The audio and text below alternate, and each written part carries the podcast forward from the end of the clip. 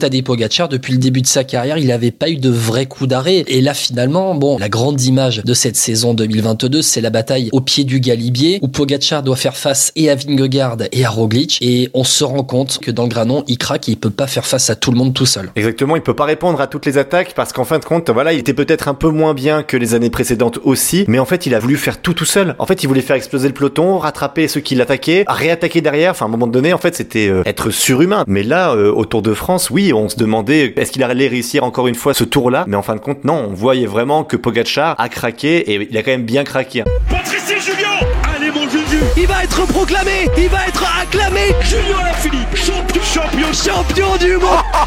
Attaque de Marlou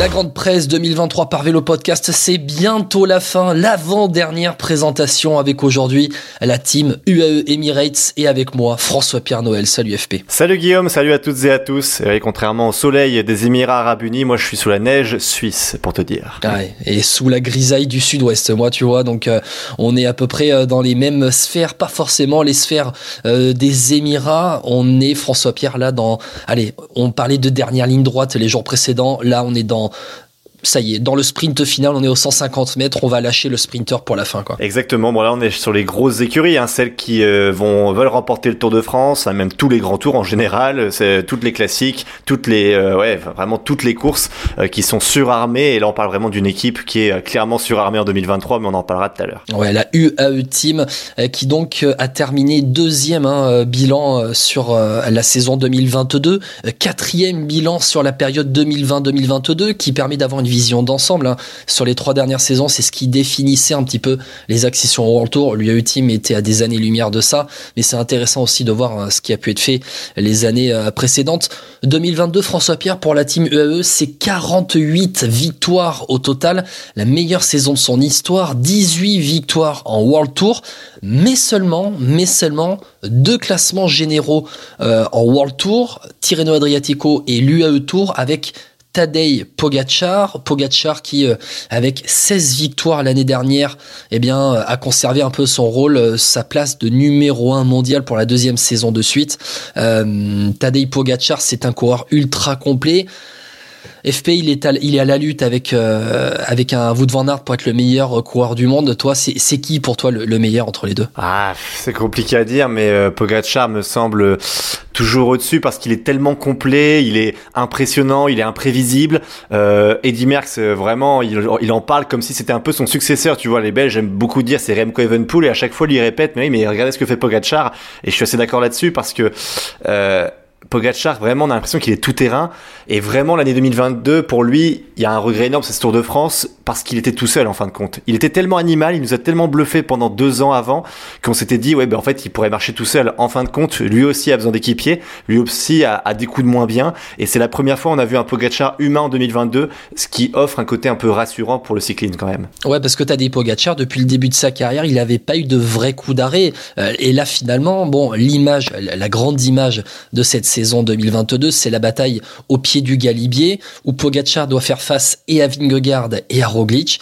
Et on se rend compte, on se rend compte après coup dans le granon, après avoir été usé par les deux jumbo dans le galibier, que dans le granon, il craque et il peut pas faire face à tout le monde tout seul. Exactement, il peut pas répondre à toutes les attaques parce qu'en fin de compte, voilà, il, il était peut-être un peu moins bien que les années précédentes aussi, mais en fait, il a voulu faire tout tout seul. En fait, il voulait faire exploser le peloton, rattraper ceux qui l'attaquaient, euh, réattaquer derrière. Enfin, à un moment donné, en fait, c'était euh, être surhumain. Déjà, ce qu'il faisait, c'était impressionnant, assez bluffant, euh, parfois intrigant. Mais là, euh, au Tour de France, oui, on se demandait qu'est-ce qu'il allait faire, est-ce qu'il allait réussir encore une fois ce, ce tour-là. Mais en fin de compte, non, on voyait vraiment que Pogacar a craqué et il a quand même bien craqué. Hein. En fin de compte, il y a deux étapes où on sent un Pogacar euh, tellement humain quand on voit Chouchou Godu lui passer devant. Moi, je me suis dit, euh, incroyable, quoi. Oui, parce qu'il y a aussi l'étape, euh, alors je pense notamment à l'étape vers Otakam, où là, c'était un essorage en règle par les Jumbo à deux. C'était pas cette fois-ci Roglic qui avait abandonné, mais c'était Wout van Aert. Wout van Aert qui a aussi prouvé qu'il savait très bien grimper, qu'il savait bien résister dans les étapes de montagne.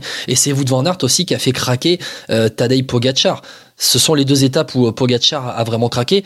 Je le disais, c'est le premier arrêt, c'est le premier stop de sa carrière. Tu penses que ça va le titiller pour 2023 Il va être euh, encore plus affamé? Encore plus affamé, oui, parce qu'il a déjà annoncé la couleur. Hein. Il veut récupérer le Tour de France, mais t'as oublié une chose aussi, le Tour des Flandres. Rappelons aussi le Tour des Flandres qu'il a fait. Il était aussi assez impressionnant. Au final, il finit euh, quatrième, euh, la place un peu du con, on peut dire entre guillemets, même si, mais il avait fait une course formidable. Il méritait tellement un podium et la victoire ce jour-là que le fait qu'il finisse quatrième, bah, c'est hyper frustrant pour lui. Et je pense que 2023, on peut mettre le mot revanche à côté du nom de Pogacar, oui. Alors quand je te parle de coureur le plus complet entre Van Aert et Pogacar, on voit que Pogacar remporte un Tour de France, euh, fait pratiquement podium sur le Tour des Flandres, une grosse pointe de vitesse, c'est très bien roulé. Euh, sur les champions du monde du chrono, il termine sixième en Australie euh, en septembre dernier quand je te demande s'il est plus complet que Van Aert, toi, pour rien que ça, ça te force à te dire, ouais, peut-être que Pogacar, il est peut-être un poil plus complet que Van Aert. Bah, j'attends que Van Aert remporte euh, un Giro, deux Tours de France. voilà, j'attends qu'il monte sur les grands tours. Dans ce cas-là, si tu me parles de coureur complet. Après, euh, dans la morphologie, dans la dans la puissance qu'il dégage, oui, pour moi sur une étape du Tour de France en montagne, Van Aert, s'il est bien préparé, il peut tenir tête à Pogacar. On l'a vu d'ailleurs. Euh, mais Pogacar, par rapport à ses résultats, a plus confirmé qu'il est un coureur complet que Van Aert, non? Je pense. Je pense aussi. Je suis d'accord avec toi. Et Tadej Pogacar, oui, il peut briller lui sur tous les terrains. Et finalement, là où nous a le plus surpris, c'est sur les pavés on l'attendait. Là, c'est un petit test sur les pavés. Et franchement, SP, il nous a bluffé sur le Tour des Flandres. Ah oui, sur le Tour des Flandres, c'était assez incroyable. Franchement, c'était le plus fort. Enfin, on peut pas. C'est lui qui fait exploser à chaque fois euh, euh, le peloton. C'est lui qui à chaque fois qui est dans les coups. Euh, il roule avec Van Der Poel. Enfin, il cherche pas. En fait, lui, il roule. Il veut aller le plus vite possible à l'arrivée. En fait, enfin, vraiment, c'est. Tu sens que c'est vraiment le gars est en mission à chaque course qu'il participe. et là, bon, il y avait un Van Der Poel, un Van Barl qui était vraiment très très fort, un Madouas hyper courageux qui passe devant lui sur le sprint. Mais voilà, en fin de compte, sur ce Tour des Flandres, on retient quoi? On retient quand même un Pogachar monstrueux malgré tout. Ouais, Tadej Pogachar euh, qui sera revanchard hein, pour 2023, euh, comme on le disait. On parlera un peu plus tard des, des recrues hein, de la UAE parce qu'on se rend compte que Pogachar il a peut-être demandé hein, à son équipe euh, plus de renforts pour maîtriser un petit peu plus l'armada qui est la Jumbo notamment. On verra ça un peu plus tard. Il y a une recrue qui a marché en 2022 à la UAE Team qui a été recrutée l'hiver dernier. Bon, je pense forcément au Portugais João Almeida, euh, qui alors n'a pas terminé le Giro. Hein. il avait abandonné lors de la 18e étape du Giro alors qu'il était quatrième du euh, général. Il fait cinquième de la Vuelta euh, derrière en seconde partie de saison. C'était Joao over overrated ou je sais pas quoi Almeida sur les réseaux sociaux lorsqu'il était à la Quick Quickstep, il avait explosé. là, il, il, a confirmé tous les espoirs qu'on place en lui. Oui, il confirme que c'est un coureur qui faut surveiller quand euh, on est au départ d'un grand tour. Effectivement, le Giro laissera des regrets. Euh, voilà, il, était quatrième et il abandonne à la 18e étape, mais il fait une saison plus que cohérente. Hein. Il est huitième de Paris-Nice, il est euh, cinquième de l'UAE Tour. À chaque fois qu'il participe à, un voilà un tour d'une semaine, il est dans le top 10 ou top 5 en général. Donc oui, oui, c'est très très sérieux. Il, a que 24 ans aussi, c'est très bon chrono, beaucoup moins complet que Pogacar. On en a parlé juste avant, mais effectivement comme deuxième cartouche pour l'équipe UAE, c'est super intéressant. Après Almeida, euh, on a l'impression qu'il est à son maximum, tu vois, en haute montagne. J'ai l'impression qu'il a ce fameux plafond de verre dont on parle souvent hein, dans ces podcasts. Euh, on a fait beaucoup d'équipes et, je pense qu'Almeida, on a du mal à le voir c'est encore progresser. Tu vois ce que je veux dire? On a l'impression qu'il a l'équipe maintenant autour de lui pour faire des bons résultats, mais est-ce que lui, en tant que coureur, il peut aller au-dessus encore en termes de niveau? J'ai un gros doute. Moi, je pense qu'il peut accrocher un Giro euh, Joao Almeida parce qu'il a ce profil moins puncher que Tadej Pogacar, mais qui euh, a une grosse capacité à rouler, à passer des cols roulants comme euh, peuvent l'être certains cols du, du Giro. Et c'est là d'ailleurs sur le Tour d'Italie qui s'était révélé aussi sous le maillot de la Deceuninck Quickstep. Ça lui évalue le surnom de Joao Overperformed Almeida. Voilà, j'ai retrouvé, c'était pas overrated. ça veut d'ailleurs tout dire. Overperformed, il avait surperformé quand même à cette époque-là. Joao Almeida, il a cette grosse capacité, cette grosse caisse pour rouler quand même. Ouais, c'est vrai. Bah après, c'est comme équipier même d'un Pogacar ça peut être super intéressant. Le jour où Pogacar dit je veux en gros l'armada avec moi, tu prends Almeida avec euh, avec lui euh, pour l'emmener, tu sais, pour en, en équipier de luxe, un peu comme Chris Froome à l'époque avec Bradley. Euh, ça peut faire très très mal. Après, je sais pas si ce serait utile en termes de points, en termes de, cohérence, mais si un jour Pogacar demande, je pense qu'il l'aura ça. Autre coureur qui nous a bluffé quand même dans cette saison 2022 à la UAE ben, c'est un petit peu la troisième cartouche hein, sur les courses par étapes. C'est Juan Ayuso, Juan Ayuso qui avait 19 ans la saison dernière. Euh, sur la Vuelta, il termine troisième d'une régularité folle. Il a prouvé qu'il pouvait tenir, malgré son très jeune âge, les trois semaines de course. Tu penses que cette Vuelta, c'est un peu le déclic dans cette carrière, comme finalement, hein, pour Tadej Pogacar, ça a été euh, aussi hein, euh, le cas pour euh, la Vuelta. Je crois que c'était la Vuelta 2019. Oui, c'est ça, 2019 où il termine aussi troisième. Alors le déclic, je ne sais pas. En tout cas, c'est le déclic peut-être par rapport à son équipe de montrer que Juan Ayuso, tu peux compter sur lui déjà à 20 ans. On rappelle qu'il n'a que 20 ans pour être un leader sur un classement général d'un grand tour. C'est ça qui est quand même bluffant. Parce qu'après, si tu regardes la saison, c'est hyper cohérent aussi. C'est comme Almeida. Il fait cinquième à autour de Catalogne. Il fait deuxième à mon très préféré beau Trofeo di La Gueglia. Euh, et puis, tu vois, il, voilà, il a, il a, quand même fait des bons petits résultats. Quatrième en, Romandie. Comment? Quatrième au Tour de Romandie. Ah oui, quatrième au Romandie, tout à fait. Euh, après, bon, il finit pas le, le, le, Dauphiné, mais en fin de compte, voilà, il a peut-être prouvé à son équipe qu'on pouvait compter sur lui. Mais après, par rapport à ce qu'on attend de lui, on a l'impression, voilà, ça fait quand même un an qu'on en parle, même quelques années pour celles et ceux qui suivent vraiment les espoirs. Euh, Ayuso confirme pour l'instant tout son potentiel. Reste à savoir où est-ce jusqu'où il peut aller. Et c'est vrai qu'en fin de compte, cette Vuelta est un peu particulière. Il faut voir, tu sais, dans un, on va dire un, grand tour, il y a beaucoup de chronos, ou peut-être il y a plus de hautes montagnes, ou peut-être, je sais pas, tu vois. En tant que leader, il l'a pas vraiment fait, puisque la Volta, on avait l'impression que c'était, euh, alors je vais pas dire le leader par défaut, mais c'était un peu, voilà, si ça se passe bien, bah c'est lui. Tu vois ce que je veux dire? C'était un peu, euh, bah si Almeida en difficulté, ce sera Ayuso. Et en fin de compte, il a pris le leadership. Ah, Juan Ayuso qui, euh, la saison précédente, hein, en, 2021, pour ses premiers mois en tant que professionnel, avait notamment terminé ben, premier il avait remporté le Baby euh, Giro alors qu'il était, c'était sa dernière course sous les, euh, les couleurs de la Colpac, euh, qui est une, très belle, très belle équipe qui forme les esports en continental, la Colpac, équipe italienne. Juan Ayuso finalement, ben, la UE ils prennent leur temps aussi avec lui parce que ils le mettent plus sur le calendrier espagnol qui correspond bien. C'est un très bon puncher, Juan Ayuso aussi. ils prennent, ils prennent leur temps avec lui, ils le mettent plus sur la Vuelta, le calendrier Vuelta espagnol. c'est normal. Attends, en plus il, n'a que 20 ans il faut peut-être pas le griller à l'envoyer sur toutes les courses. Surtout qu'en plus, t'as des, t'as Pogacar aussi, hein, qui lui, veut faire tout. Tu vois, t'as l'impression qu'il veut faire les Flandriennes, les Ardennaises, le Tour de France, donc au final, il reste plus beaucoup de place, malgré tout, hein. Parce que si Ayuso va sur une course avec Pogacar, euh, bah, tu, qui est ton leader? Parce que malgré tout, alors, euh, ouais, s'il y a un souci technique parfait pour euh, UAE qui aurait deux cartouches, mais en fin de compte, Ayuso va devoir rouler pour Pogacar et c'est peut-être pas ça qu'il recherche non plus. Peut-être qu'ils veulent aussi lui montrer que, bah voilà, il compte sur lui et que sur les courses d'une semaine, sur certains grands tours, bah, c'est lui le leader et ce sera ça, je pense, cette saison encore une fois. Ouais, parce qu'on voit Juan Ayuso qui est notamment annoncé cette année sur le Tour de Catalogne, le Tour du Pays Basque, l'Amstel et la Flèche. Là, on va voir l'Amstel et la Flèche. Normalement, Tadej Pogacar devrait euh, y être euh, également. Donc à voir. Juan Ayuso, c'est aussi une très belle cartouche pour la UAE. Bon, on vient de parler des satisfactions de la team UAE lors de la saison 2022. On va rentrer dans ce qui a un petit peu été plus compliqué pour euh, ce qui est un peu plus compliqué hein, pour la UE Team euh, la saison dernière. Si je te dis Brandon McNulty, Mark Hirschi, Diego Ulissi, pour toi, ça t'évoque plutôt euh, le côté déception? C'est compliqué à dire des déceptions parce qu'à chaque fois, ils accompagnent quand même un gros leader et j'ai l'impression que la hiérarchie est un peu très cadrée chez UAE. Tu vois, je sais pas s'ils ont beaucoup de liberté ces coureurs-là. déçus, oui, forcément par leurs résultats. Malgré tout, après Diego Ulissi, bon, il remporte une étape autour du Limousin, hein, tiens, au passage. Euh, mais il, remporte quand même quelques courses. Après, Brandon McNulty aussi. Je crois qu'il remporte la classique Ardèche, euh, si mes souvenirs sont bons, euh, l'année passée. Il remporte une étape à Paris-Nice. Ah, j'arrive pas à me dire que je suis déçu. On va dire que c'est correct. C'est pas dingue, c'est pas nul, mais c'est correct. Après, ce sont des coureurs plutôt profil puncher qui peuvent aussi avoir leur place.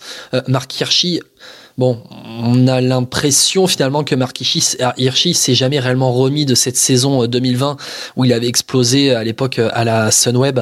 Euh, il arrivé à la UAE Team et tu as l'impression finalement qu'il se noie un petit peu dans ce collectif de la team UAE ou en tout cas il n'arrive pas à exprimer son plein potentiel. Après, tu as une grosse pression pour euh, Marc Hirschi parce que à l'époque, on, se rappelle, hein, il fait un Tour de France exceptionnel, hein, le Tour de France qui avait eu lieu en, fin d'année à, à cause du Covid, mais il sort d'un Tour de France exceptionnel, d'un Liège-Bastogne-Liège exceptionnel. Il remporte la flèche euh, à ce moment-là aussi, et il part de son équipe. Euh, alors c'est pas DSM à l'époque, c'était si c'est déjà DSM. Alors c'était c'était Sunweb, ah, qui est devenu euh, DSM à l'hiver 2020-2021 et il quitte la Sunweb le 5 janvier. Ouais c'est ça. Et ce qui était très curieux, il y a eu des rumeurs de dopage, hein, on va pas le nier. Hein, il y a eu beaucoup d'articles écrits dessus. Ça n'a jamais été confirmé en tout cas.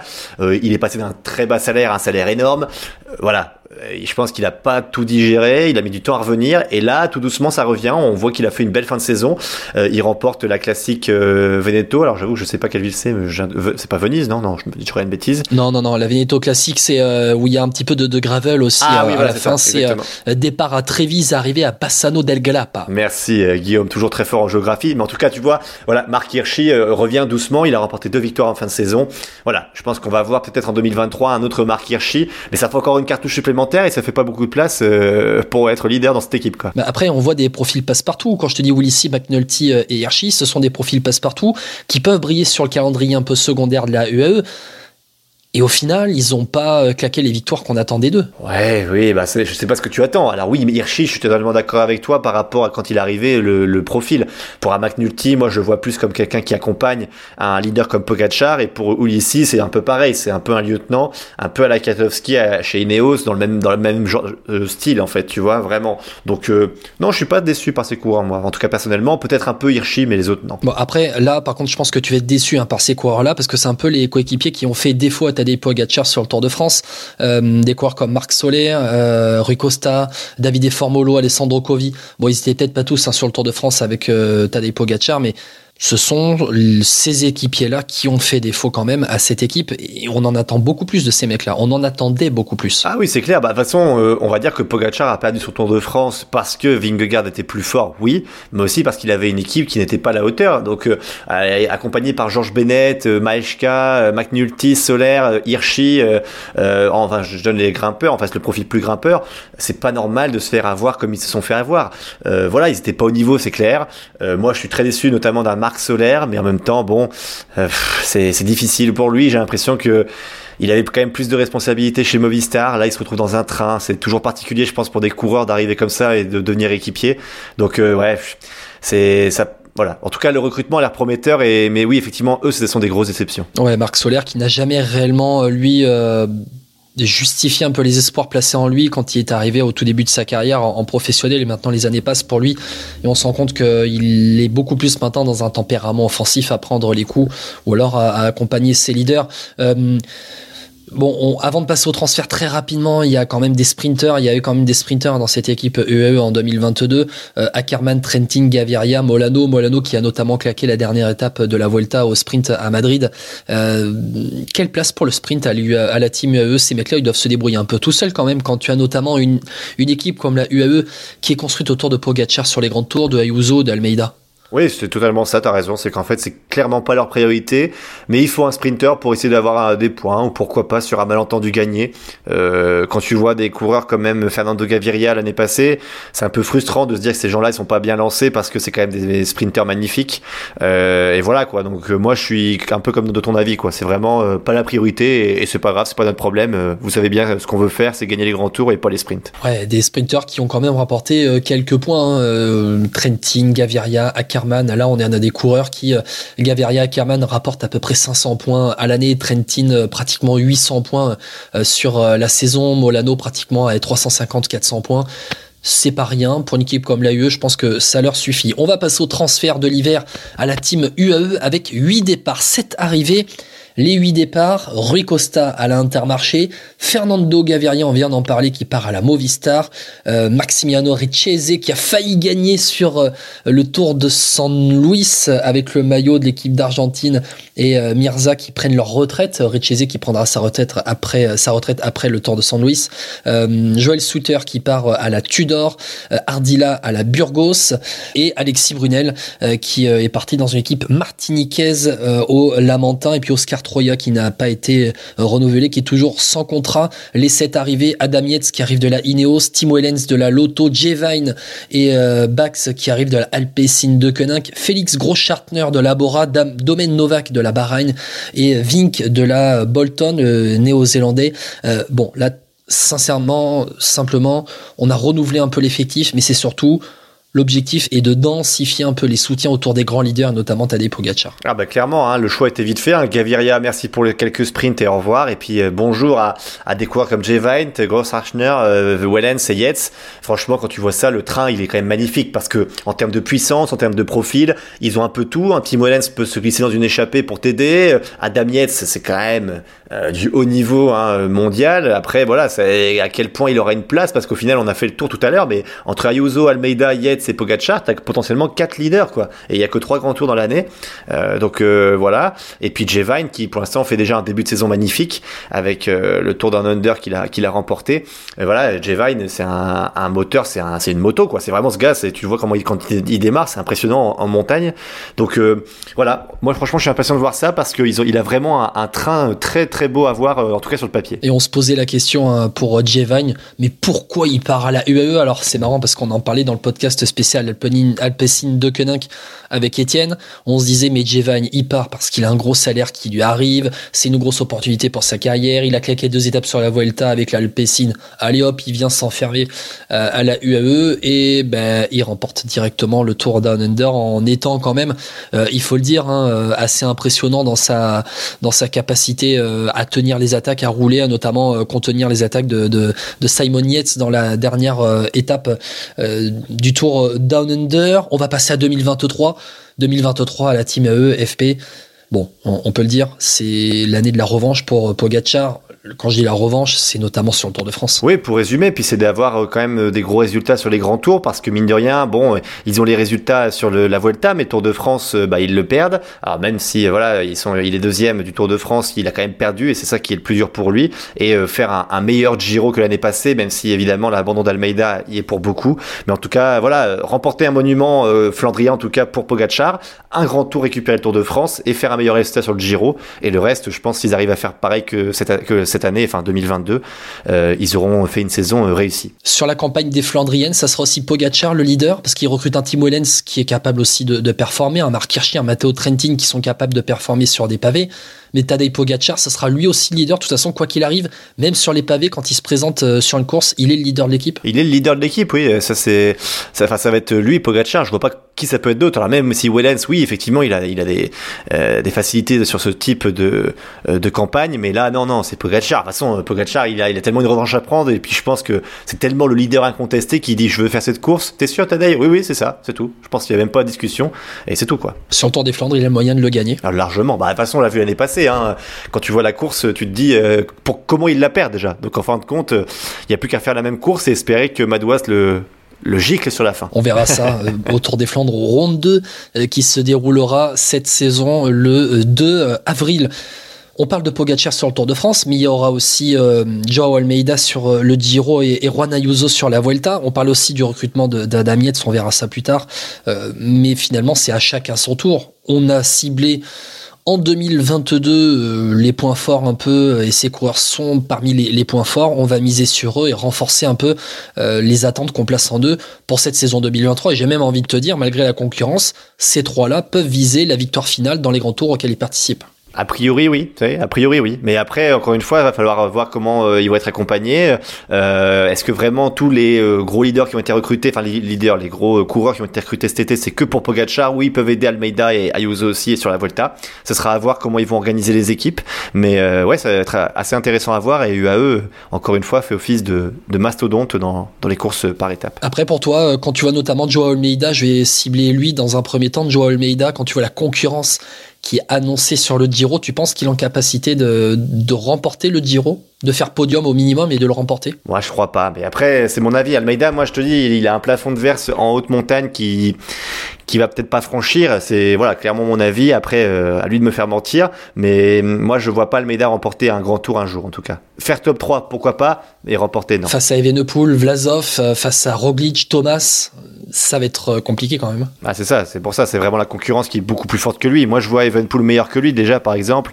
Vlasov aussi, donc non, non, c'est pour moi, Almeida, top 5, oui, top 3, pourquoi pas victoire, non. Juan Ayuso, pour toi, euh, est-ce qu'on attend de lui une confirmation immédiate cette saison Lui qui a annoncé notamment euh, sur la Volta, où sont aussi annoncés sur la Volta un Carapaz, un Igita, un Roglic, un Almeida qui devrait doubler aussi euh, sur, la Volta. Tu penses que c'est l'heure de la confirmation ou même à, ou à 20 ans, il faut être encore un peu plus euh, patient avec lui. Non, moi je trouve que Ayuso, il a déjà un peu confirmé les attentes qu'on espérait quand même, parce que mine de rien, il fait une Volta exceptionnelle l'an passé. Alors oui, il faut confirmer la saison précédente toujours, mais moi j'ai envie de le voir sur d'autres terrains aussi, tu vois. J'ai envie de voir ce qu'il peut donner sur un, Liège, j'ai envie de voir ce qu'il peut donner sur un Giro, un Tour de France. Bon, c'est pas parti pour être euh, le cas cette année, mais en tout cas, voilà, Ayuso, je veux le voir ailleurs que euh, chez lui en Espagne. Mais après, voilà, euh, à lui de me montrer que sur une course, en tout cas une ardennaise, il est capable de faire euh, un top 3 ou en tout cas de peser sur la course. On verra. Il notamment annoncé en dehors du calendrier espagnol sur l'Amstel, la Flèche et le Tour de Suisse. Peut-être le Tour de Suisse. Il vient de faire quatrième l'année dernière du Tour de Romandie. Euh, bon, à voir euh, Juan Ayuso, mais c'est un talent brut hein, dans cette équipe UAE et il performera à coup sûr. FP, merci beaucoup d'avoir été avec moi pour cette grande présentation de la team UAE. Bon, ça y est, plus qu'un épisode pour euh, terminer ces grandes présentations. Et on finit par le plus dur, c'est ça qui, est, qui va être compliqué. Pour toi, pour toi, ouais, parce que forcément c'est la Jumbo, c'est ton équipe préférée. Allez, à demain. Ciao Allez, à demain, ciao, ciao.